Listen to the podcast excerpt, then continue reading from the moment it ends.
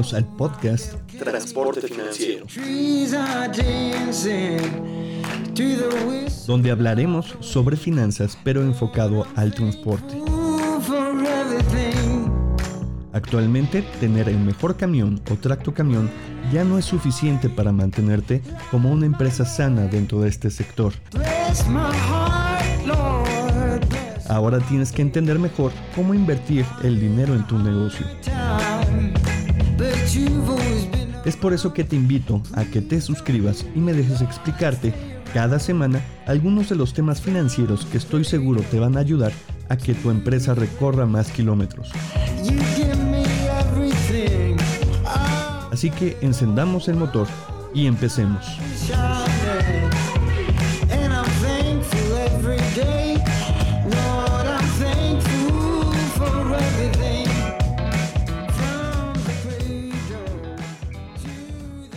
Hola, ¿qué tal todos? ¿Cómo están? Bienvenidos a un episodio más del podcast Transporte Financiero. Antes de comenzar, los invito a que me sigan en mis redes sociales. Estoy en Facebook como Renta de Camiones, en Instagram y Twitter estoy como arroba transporte financiero y por supuesto también me pueden escribir a mi correo electrónico que es transportefinanciero. Hoy vamos a hablar con una compañera mía que tuve ya hace unos 4 o 5 años. Ella tiene ya en el transporte más de 10 años y hace poco decidió formar una empresa para solucionar uno de los problemas más comunes que tiene el transportista hoy en día.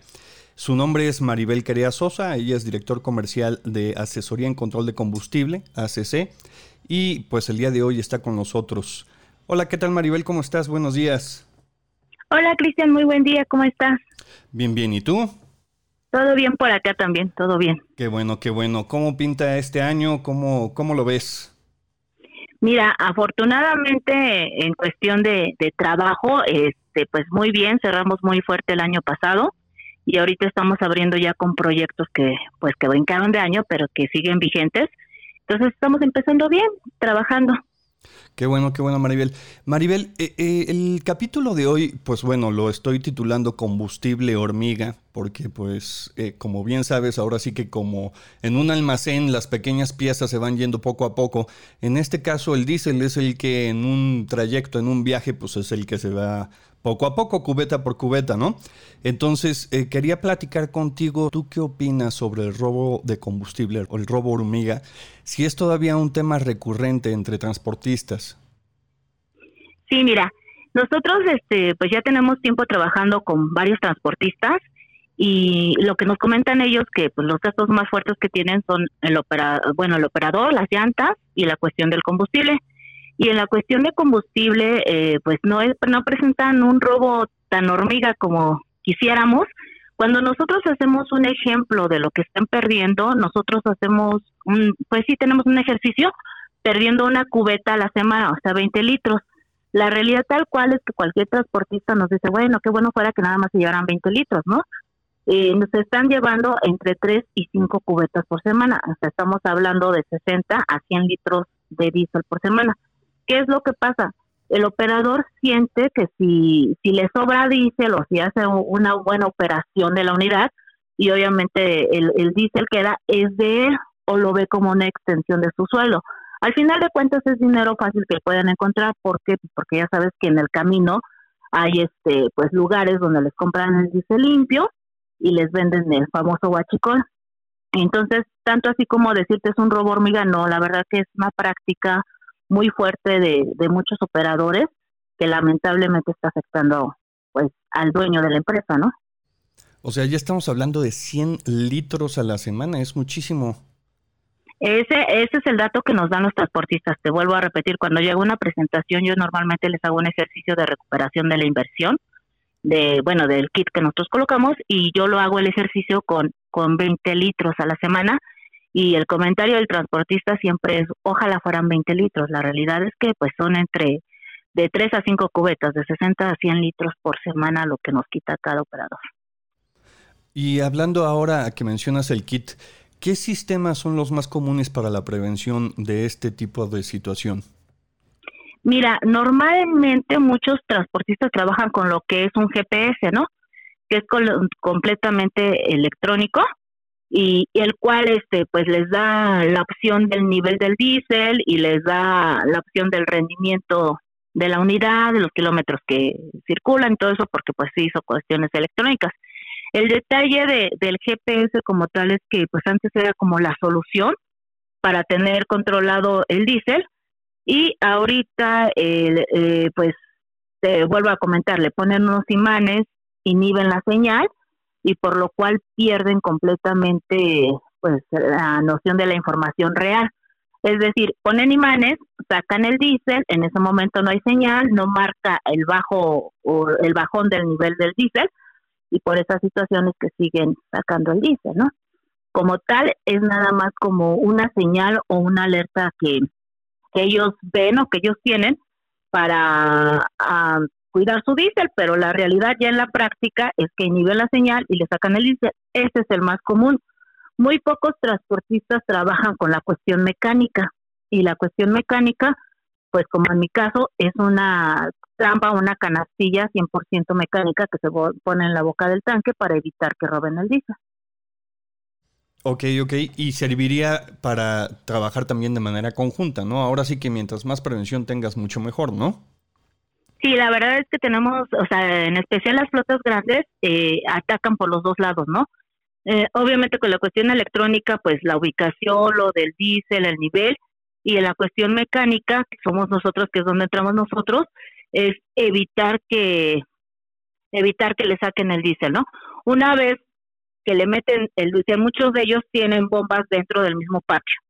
Sí, una vez que evita que llenan el tanque, pues ya no hay eh, con nuestro kit o con sí, con el completamente mecánico, ya no hay opción a que le saquen el diésel. Entonces ya se van con la tranquilidad de que pues, ese diésel es, es real, ¿no? Entonces, las principales diferencias entre uno y el tuyo y el GPS es que tú no te metes nada con la computadora, con el motor, nada de eso. Sí, definitivamente yo no tengo nada que ver con la electrónica. Lo mío es completamente mecánico. Yo únicamente sobrepongo mi kit, tampoco soy el único en el mercado que tengo un trabajo limpio, es decir, no, no coloco pastas, no coloco pegamentos, no soldo, no, eh, no atornillo dentro de tu unidad, no hago ningún daño a tu unidad, ¿no? Únicamente protejo y nada tiene que ver con la cuestión electromecánica. Yo no me meto con la computadora de la, del este, de la unidad.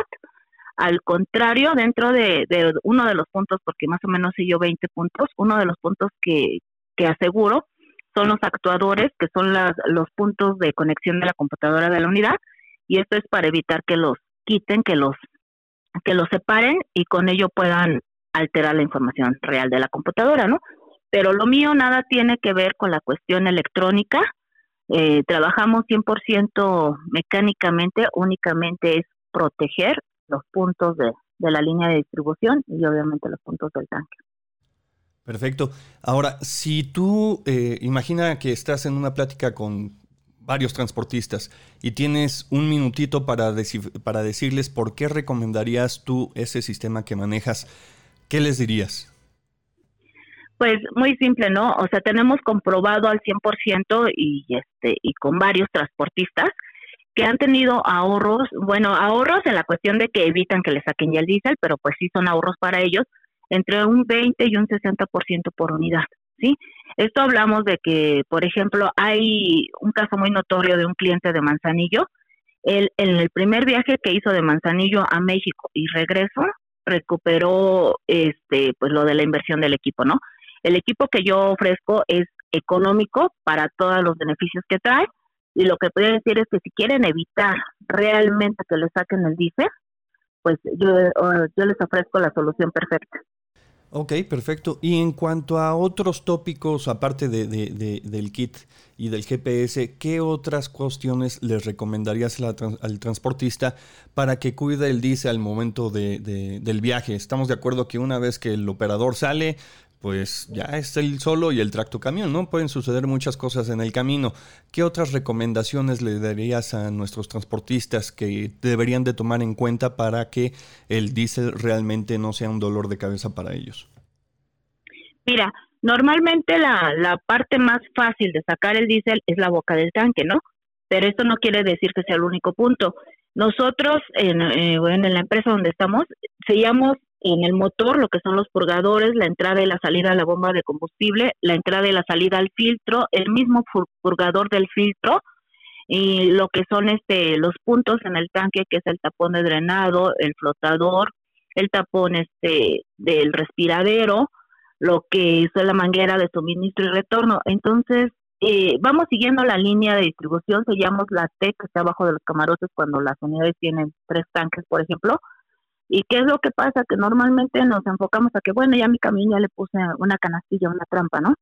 Pero toda la línea de distribución sigue abierta o sigue, pues sí, fácil. Normalmente son mangueras que se pueden atornillar y desatornillar y con esto pues pueden salir sacando el diésel, ¿no?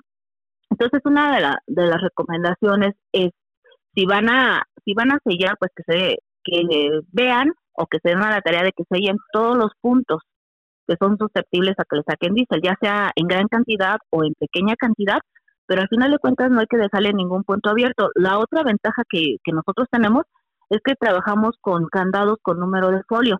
Entonces, cuando, cuando un transportista hace una instalación, nosotros les entregamos un registro con todos los números de folio que ocupamos en su instalación.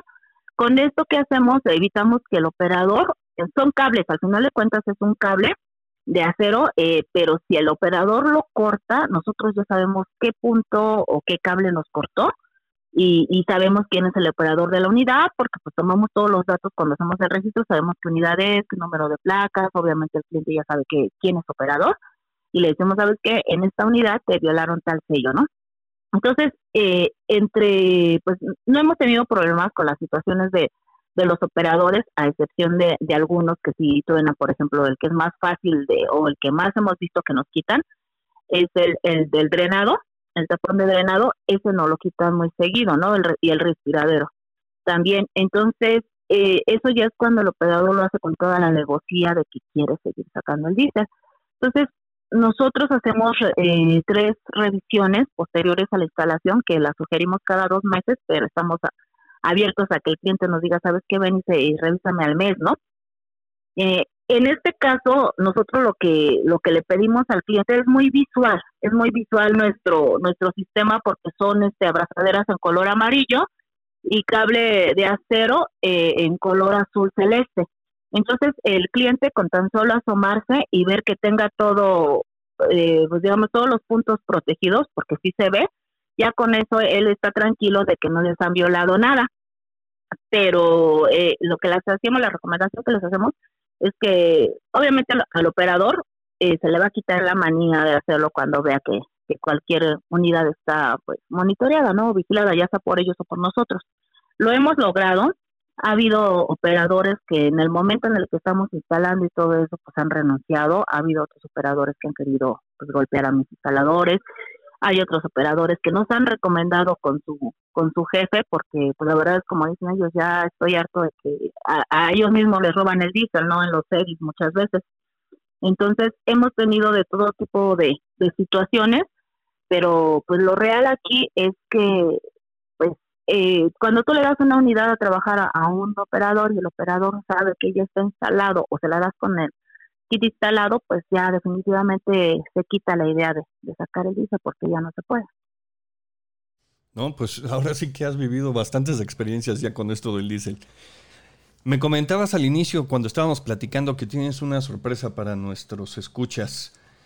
Platícame un poquito de ella.